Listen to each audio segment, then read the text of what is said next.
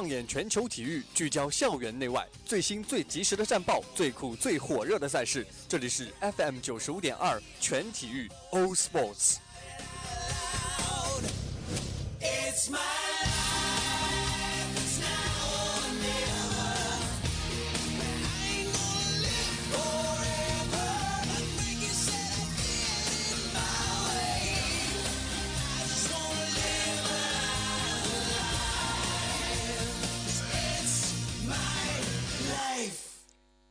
Life, all sports.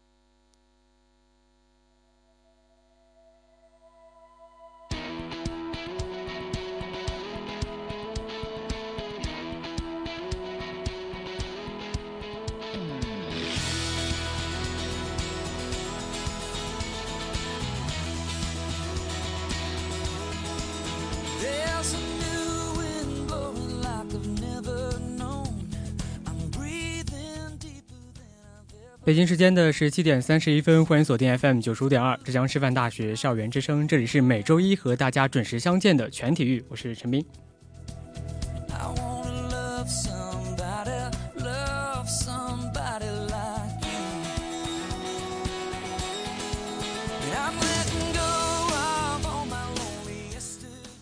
其实我们今天全体育的整体基调应该来说还是蛮沉重的吧。在我们今天的第二板块背景聚焦，我们要和大家来共同关注到的就是马来西亚的羽毛球名将李宗伟。可以说李宗伟最近的日子非常的不好过，不是因为他又拿了什么亚军，而是他的尿检被证实为阳性了。呃，可以说这个消息对于我们心中的这位悲剧英雄来说，他的职业生涯无疑又是被抹上了一层浓重的悲剧色彩。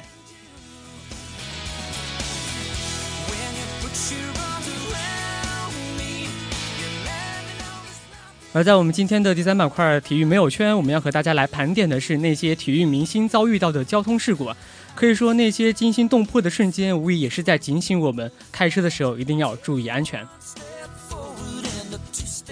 好了，一段音乐过后，让我们马上进入到我们今天的全体育。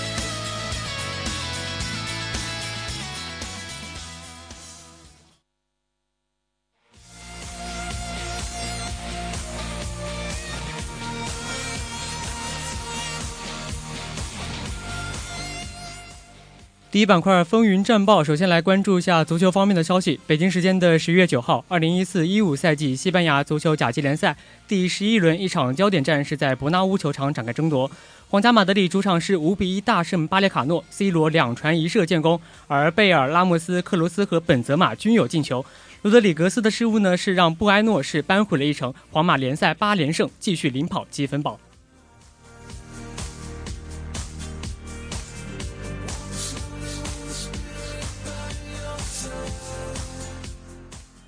接下来看篮球方面的消息。北京时间的十月十号，湖人主场是以一百零七比九十二击败黄蜂，在结束五连败的同时啊，也是取得了新赛季的首胜。科比是拿下了二十一分、六个篮板和七四次助攻，而林书豪呢，则是贡献了二十一分和七次助攻。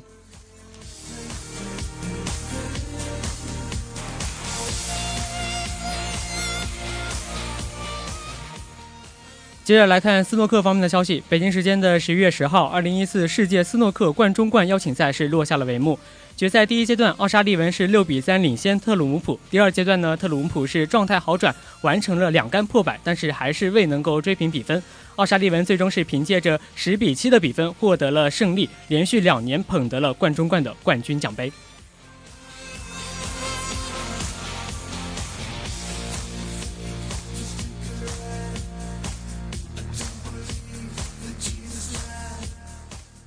最后来关注一下冰雪方面的消息。北京时间的十一月八号，二零一四雷克萨斯中国杯世界花样滑冰大奖赛是在上海东方体育中心圆满的落下了帷幕。在双人项目上面，中国队是选手，他们是包揽了三枚的奖牌。这是继二零零三年四大洲锦标赛之后啊，我国双人滑选手是在国际赛场上再次包揽了我们的领奖台。俄罗斯两个小将则是包揽了女单项目的金银牌，我国的李子君则是发挥一般，最终位列第六位。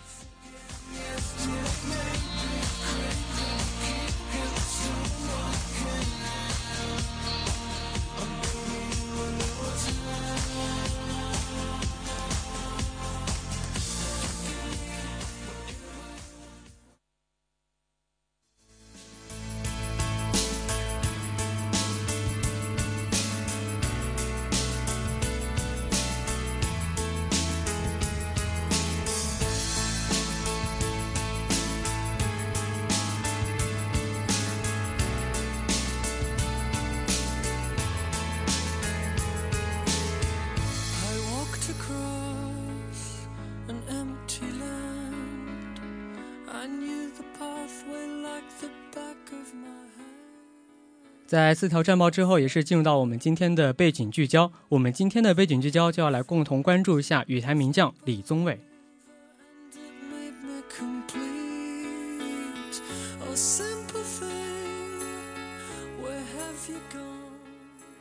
前一阵子啊，李宗伟被传呢是服用禁药，这个消息是引发了舆论的一片哗然。但是那个时候谣言终归还只是谣言，仍然是有很多人，包括我自己在内呢，一直在相信李宗伟应该是呃应该是无辜的吧。但是现在可以说消息已经正式确定了，就在上周六十月八号的时候，国际羽联是正式宣布李宗伟的尿检呈阳性，而这个消息就将让他或许将遭受到禁赛两年的处罚。呃，李宗伟这位无冕无冕之王，本身就是带着许许多多的悲剧色彩，他可以说是让我们非常的敬佩，也同时让我们非常的心疼。但是现在他的尿检呈阳性之后，无疑是对他来说一个非常沉重的打击，甚至是可以说是一个致命的打击吧。因为如果他最终是被裁定要禁赛两年的话，那很有可能会导致他直接退役。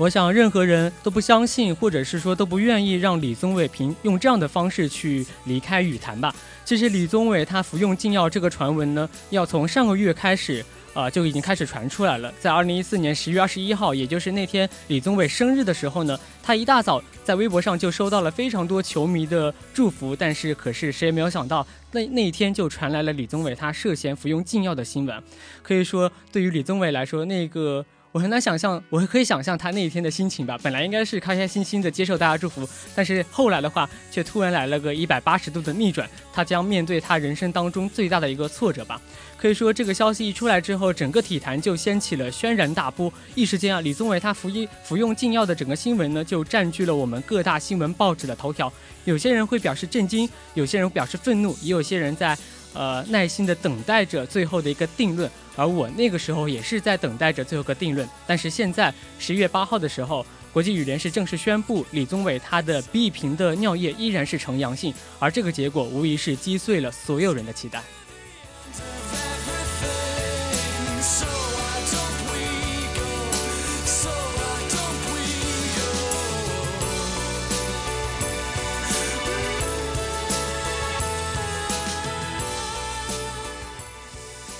其实，对于羽毛球有稍微了解的一些人都知道，兴奋剂对于羽毛球这个项目来说，并未起到特别大的作用。像中国羽毛球总队的主教练李永波，他就多次表示说，羽毛球它其实是一个技术和体能相结合的项目，并不。仅仅是一个纯体能的项目，它更多的反而是依靠你对于球的掌控啊，以及手上的技术等等。可能对于那些纯体育的项目，比如说田径啊、游泳这些项目来说，兴奋剂可能会起到一些作用。但是对于羽毛球来说啊，兴奋剂应该说是完全起不到呃一个太大的作用的，因为羽毛球它对于运动员的要求是非常精确和精准的，它依靠的是运动员他每天呃。包括甚至是每分每秒的这样一些训练所积累起来的对于球的掌控和他的一个技术运动了，所以说李永波他当时还调侃说啊，如果吃了兴奋剂的话，那老把球打出界，那就变得会变得更加的麻烦。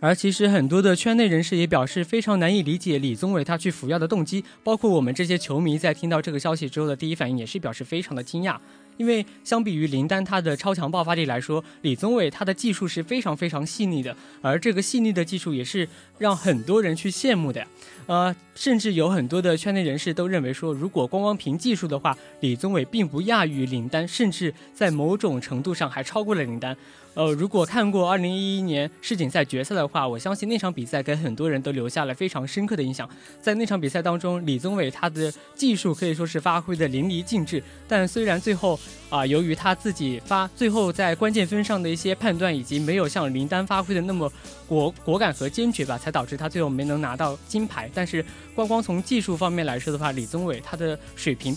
应该来说还是在世界前二的。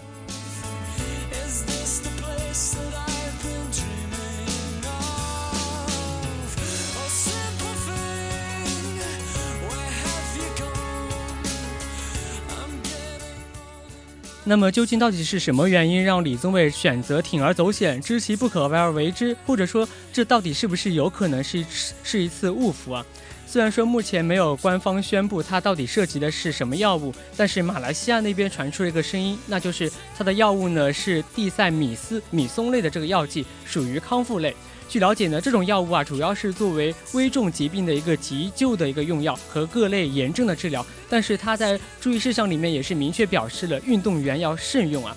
这种康复类的药品跟李宗伟最近这几年处于严重伤病整个伤病整个这个背景来说，应该来说是非常的吻合的。因为李宗伟现在已经三十二岁了，而且他也一直被伤病困扰着。就像在一二年伦敦奥运会，他前两个月就在汤姆斯杯的比赛当中呢，意外意外的崴伤了脚踝，然后当时他应该说是非常遗憾的含泪告别赛场吧。但是那个时候汤杯的冠军应该说对他来说还是小事，最重要的是接下来两个月之后要举行的伦敦奥运会了。所以说回国之后，李宗伟也只是用了一周的时间进行康复，然后就马上回到了训练馆训练馆去进行训练了。但是那一次受伤，对于他日后的整个的身体的恢复，也是埋下一个不小、不大不小的隐患吧。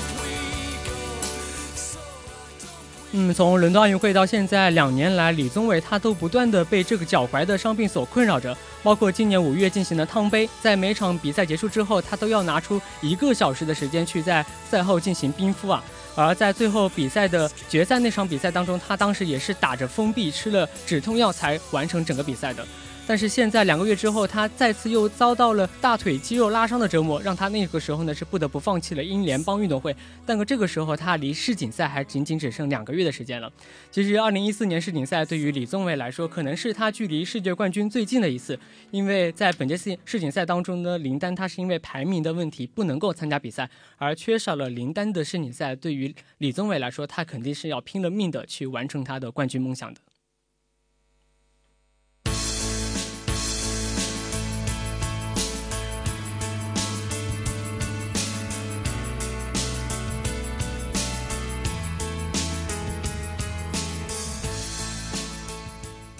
嗯，或许也是在这样一个前提之下吧，让李宗伟终于决定去铤而走险进行大腿干细胞的注射，以希望呢能够尽快的康复。呃，希望在到时候比赛的时候不会因为伤病的干扰去影响他整个的正常发挥吧。但是世锦赛的结果对于来说，对于他来说依然还是非常遗憾的，他最后还是输给了成龙，只是拿到了一枚银牌吧。但是面对现在可以说是尘埃落定的药检结果，李宗伟那方面呢依然是坚称他自己是无辜的呀。他说，对于他而言呢，在国际羽坛保持高的声望，远比于结果是更加重要的。所以说他努力工作，从来没有想过要去走捷径。这个结果对于来他对于他来说，应该说是非常的绝望，他完全不知道该怎么去面对。而他的无数的球迷也是在评论当中不断的为他打气，为他加油，相信他应该是误服，而不是有意的去服用，呃，我们的这个违禁药品的。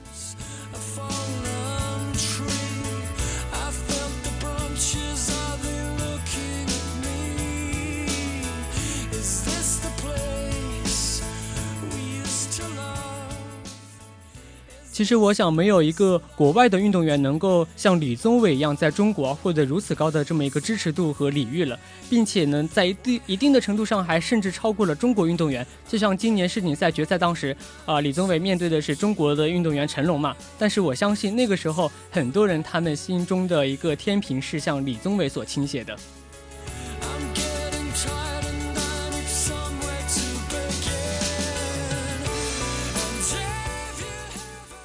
其实，对于大多数的中国球迷而言，李宗伟一定是一个不会陌生的名字，因为他的名字呢，总是跟中国的另外一个赫赫有名的名将，也就是林丹，他的名字共同出现，既生瑜何生亮，可以说是对于李宗伟一个非常好的评价吧。其实啊，对于吕宗伟来说，他的职业生涯依然是非常成功的。相对于其他的一些羽毛球运动员来说，因为李宗伟他是长期的处于世界第一，并且拿到了非常非常多的超级赛的冠军，但是他的职业生涯又是非常非常遗憾的。为什么呢？因为对于呃。羽毛球世界来说，他依然没有拿到一个世界冠军的头衔。我们刚才说他非常，他拿到了非常多的超级赛的这些冠军，但是在羽毛球的评价体系当中，这些冠军并不属于世界冠军。只有当你拿到了像是汤姆斯杯，或者是尤伯杯、苏迪曼杯，还有世锦赛、奥运会这些冠军的话，他们才会认可你是一个世界冠军。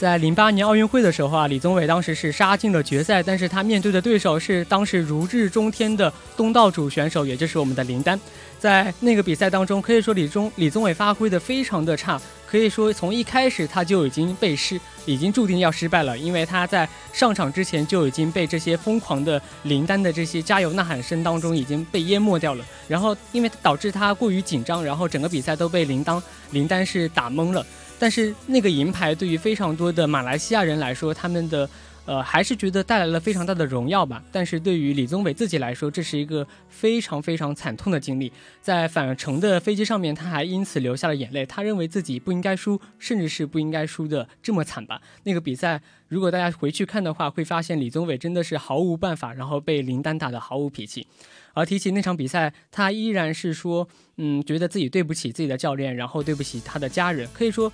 北京奥运会决赛的失利对于李宗伟来说，还是留下了一个非常大的阴影吧。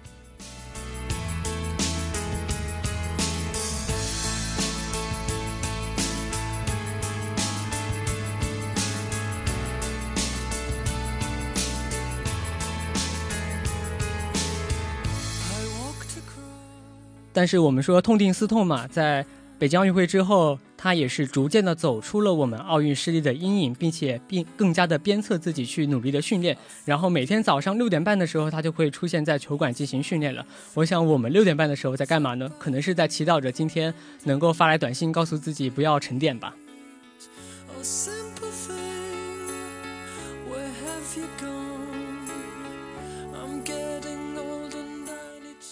但是在接下来的三年，包括一二年的伦敦奥运会，李宗伟依然是没能够尝到世界冠军的滋味啊！在伦敦奥运会的决赛当时，他面对的依然是林丹，但是那个时候他发挥的已经可以说是非常好了。他在第一局是二比二十一比十五战胜了林丹，然后第二局的话是被林丹迅速扳平，然后在决胜局的时候呢，他是一度领先林丹，并且拥有着更距离冠军更近的一个位置，但是最后。他还是输给了林丹吧，可以说，当最后一球出界的时候，镜头大多数都给了林丹，但是却忘了当时，呃，蹲在我们位置上的这样一个李宗伟。当时他应该是用助用他的球拍支撑了他的身体，应该说是非常的疲惫，并且非常的，嗯，感觉懊悔吧，因为拥有这么好的机会，但是他又一次让机会擦肩而过了。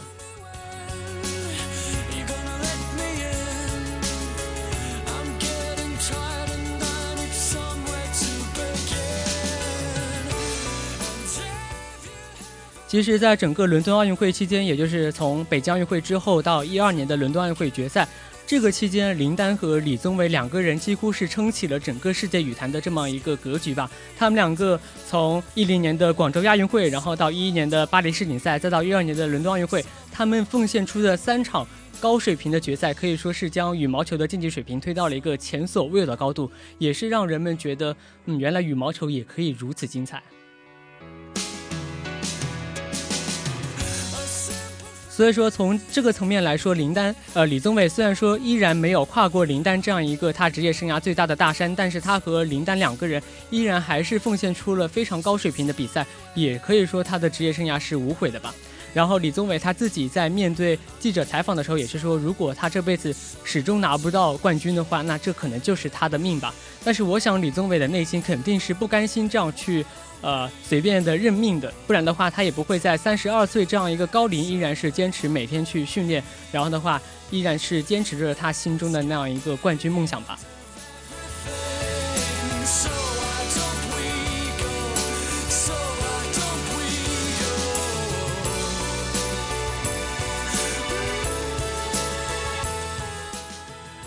其实我也想，这也是为什么会有这么多人去支持李宗伟。虽然说他是一个马来西亚运动员，但是他在中国依然拥有非常非常高的支持度。我相信，一方面是由于他这种屡战屡败的这样一种经历，让大家更加的去同情他，甚至是去怜悯他吧。但是我想，更重要的是另一方面，他屡败屡战，然后他身上所散发出来那种永不言败以及拼搏的精神，还有他在赛场上所散发出来那种谦逊以及呃非常精湛的球技，我想这些因素才是大家啊为什么会去这么支持李宗伟，然后相信李宗伟的一个最重要的原因吧。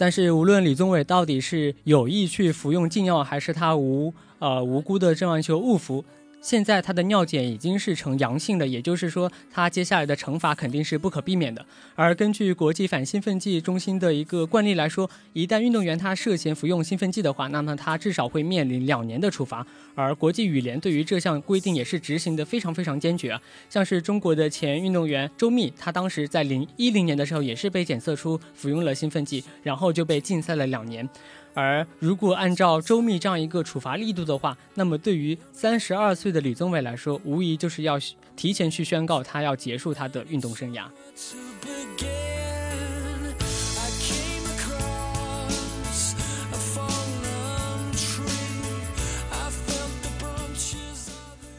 所以李宗伟现在唯一要做的事情就是去提出申诉吧。如果申诉成功的话，那他的整个的处罚时间可能会因此。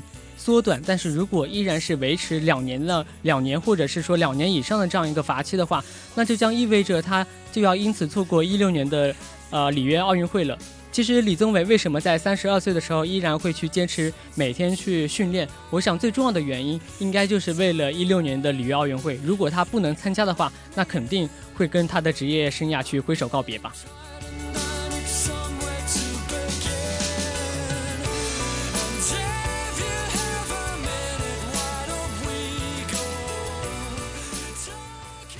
嗯，不管怎么说，李宗伟他因为尿检呈阳性，他的一个惩罚是不可避免的，因此也是无可挽回的。有些事情他做错之后就必须要去付出代价，尽管这个代价对于我们来说可能会有些昂贵，但也必须要去接受，因为这是他作为一个体育人的责任吧。毕竟我们的体育是对于兴奋剂来说应该是零容忍的。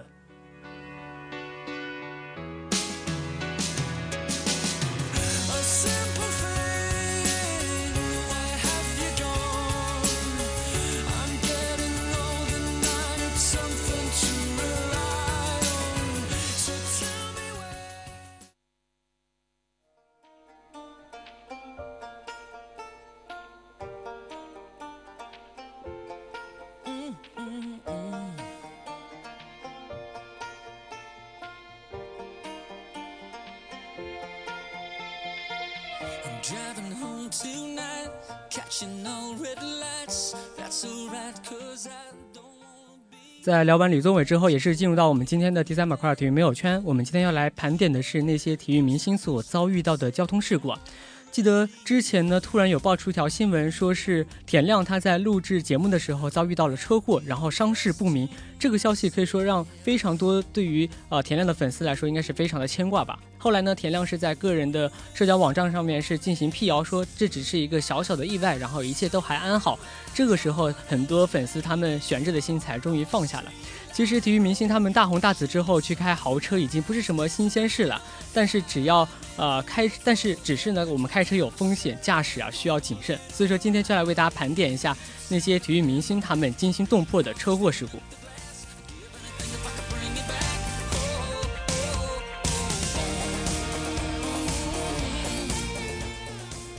首先要说到的就是辽宁队的两位运动员。他们的名字呢是张玉宁和曲乐恒，这两个人可以说是对非常要好的朋友。两个人当时是开车外出活动，不料呢确实发生了交通事故啊。驾车的张玉宁他仅仅是受了轻伤，而曲乐恒呢可以说是没有系安全带，从而导致了腰椎骨折，腰部以下是高位截瘫啊，永远都无法站起来了。随后呢，曲乐恒是一纸诉状将昔日的好友张玉宁告上了法庭，要求对方去承担事故责任，并且予以赔偿。可以说，这两个好兄弟自此就要分道扬镳了。而这一切呢，都源于当初的一个大意，没有系安全带。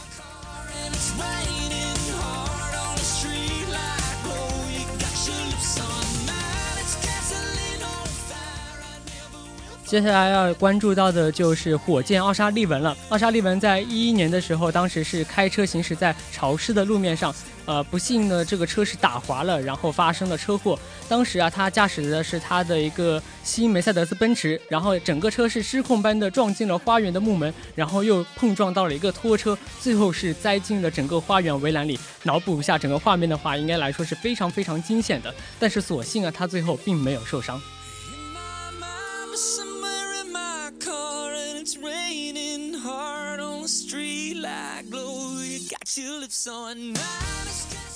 最后要聊到的就是我们的飞人博尔特。博尔特不仅是在我们的跑道上也是风一般的男子啊，他在我们的公路上面也是这样一个超速行驶者。他在零九年的时候呢，他驾驶他的宝马，然后在公路上超速行驶，但是因为他的车速过快，然后车是整个失去了控制，最终是翻出了车道。好在他最后的伤势并不是非常的严重吧。所以说，我们今天也是希望借这几对明星他们的一些交通事故来提醒大家，在开车的时候一定要注意安全。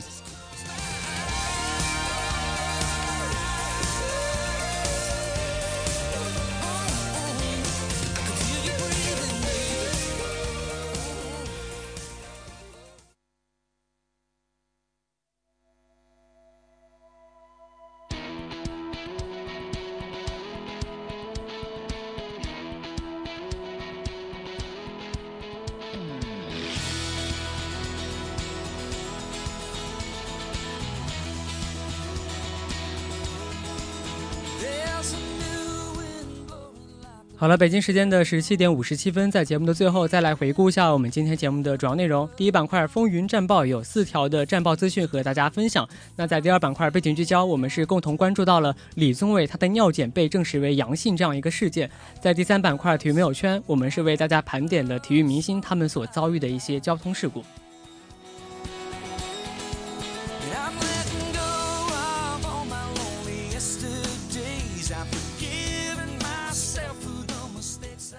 好了，以上就是我们本期全体育的全部内容。我是陈斌，我们下期再见吧，拜拜。